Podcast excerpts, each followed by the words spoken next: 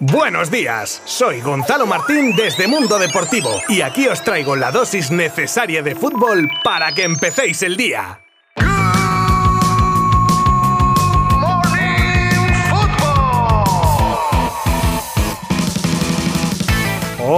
Bienvenidos a este último Good Morning Football de la semana, como cada viernes, vaya, para luego tomarnos nuestro pequeño descanso y volver el lunes con toda la energía del mundo para afrontar otra semanita informativa. Cada vez queda menos para que comiencen las competiciones oficiales y eso acelera negociaciones, fichajes, así que acompañadme los próximos minutos porque hablaremos de lo más destacado del día. Trataremos sobre las horas decisivas para el fichaje de Azpilicueta por el Barça, la presentación de Andreas Christensen, la polémica de Frank Ribery, que reclama el balón de oro de 2013. Anda que no ha llovido. La resignación de Morata, que tendrá que quedarse en el Atlético esta temporada. Palabras de Laporta, confiado, muy confiado del fichaje de Lewandowski. La nueva oferta de Dazón para ver la liga. Y aunque no lo creáis, más cosas que os traigo hoy y que no podéis perderos. Os habla Gonzalo Martín desde Mundo Deportivo y vamos con ello desde ya.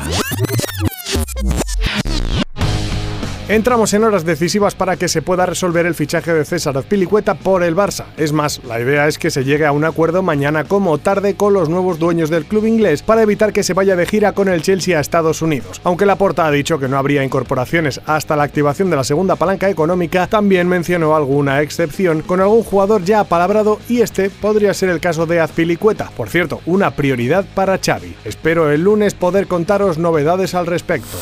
Ayer se presentaba el segundo fichaje del Barcelona para la 2022-2023. El central danés de 26 años, o ya sabéis todos, procedente del Chelsea con la carta de libertad bajo el brazo. Un fichaje ilusionante por ambas partes, la verdad, porque el central ha reconocido algo, bueno, pues que ya es un tópico, ¿no? En las presentaciones de los jugadores que siempre habían soñado con jugar en el equipo por el que fichan. Pero en este caso, al menos, es totalmente cierto. Él comenzó sus andanzas futbolísticas como delantero y su ídolo era Ronaldinho, y es cuando empezó a aficionarse al Barça. Y rizar el rizo, alguien en la presentación le vaticinó que sería el nuevo Kuman. Pues ojalá.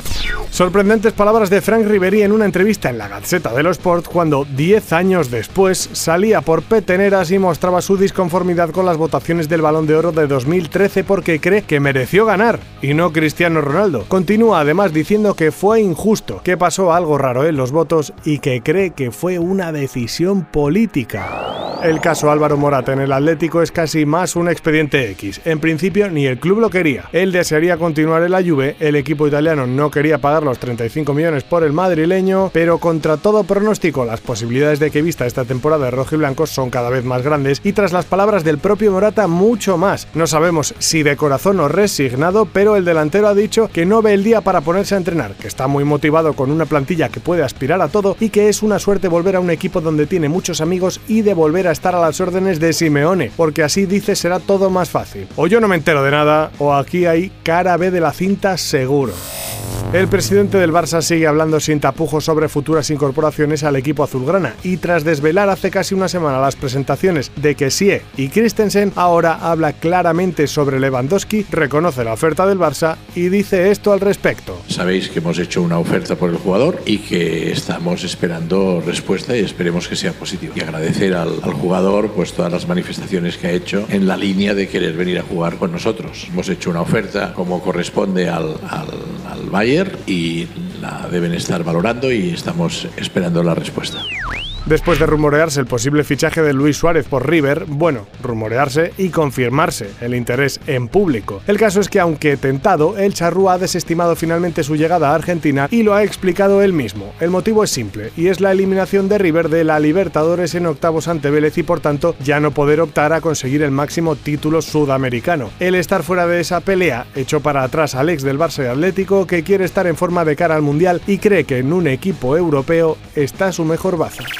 Otro del que ya llevamos hablando varios días es de Cristiano Ronaldo y sus dimes y diretes con el United por salir y con otros equipos que no han querido ni oír hablar del portugués. Uno, que sí le querría, es el Chelsea, que a pesar de que CR7 ha demostrado esta temporada más en lo individual que en lo colectivo, la repercusión mediática que conllevaría tenerlo en el equipo de Tuchel le saldría a cuenta a los nuevos dueños del club. Además, Cristiano vería con buenos ojos el cambio, ya que el Chelsea cumple con los requisitos del jugador de participar en Champions y que puedan llegar a los emolumentos pretendidos por el jugador.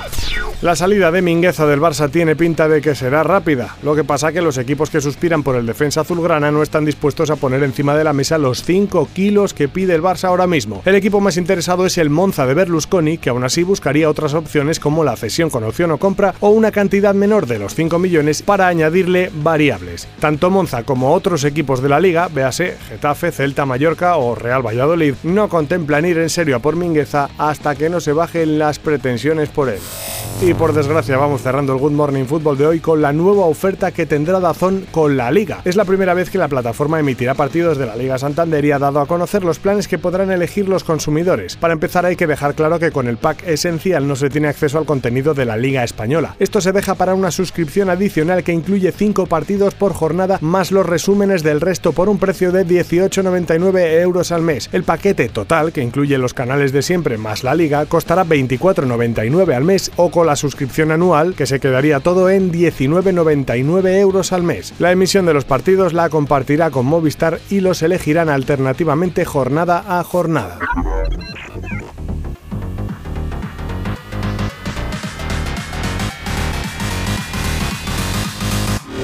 Y esto es todo por hoy, bueno, y por esta semana. Tranquilos que el lunes regresaré para contaros las novedades que se den durante el fin de semana. Así que nos escuchamos en un par de días. Muchas gracias por haberme acompañado de nuevo. Abrazo virtual. Buen fin de semana. Mundo Deportivo te ha ofrecido Good Morning Football, la dosis necesaria de fútbol para comenzar el día.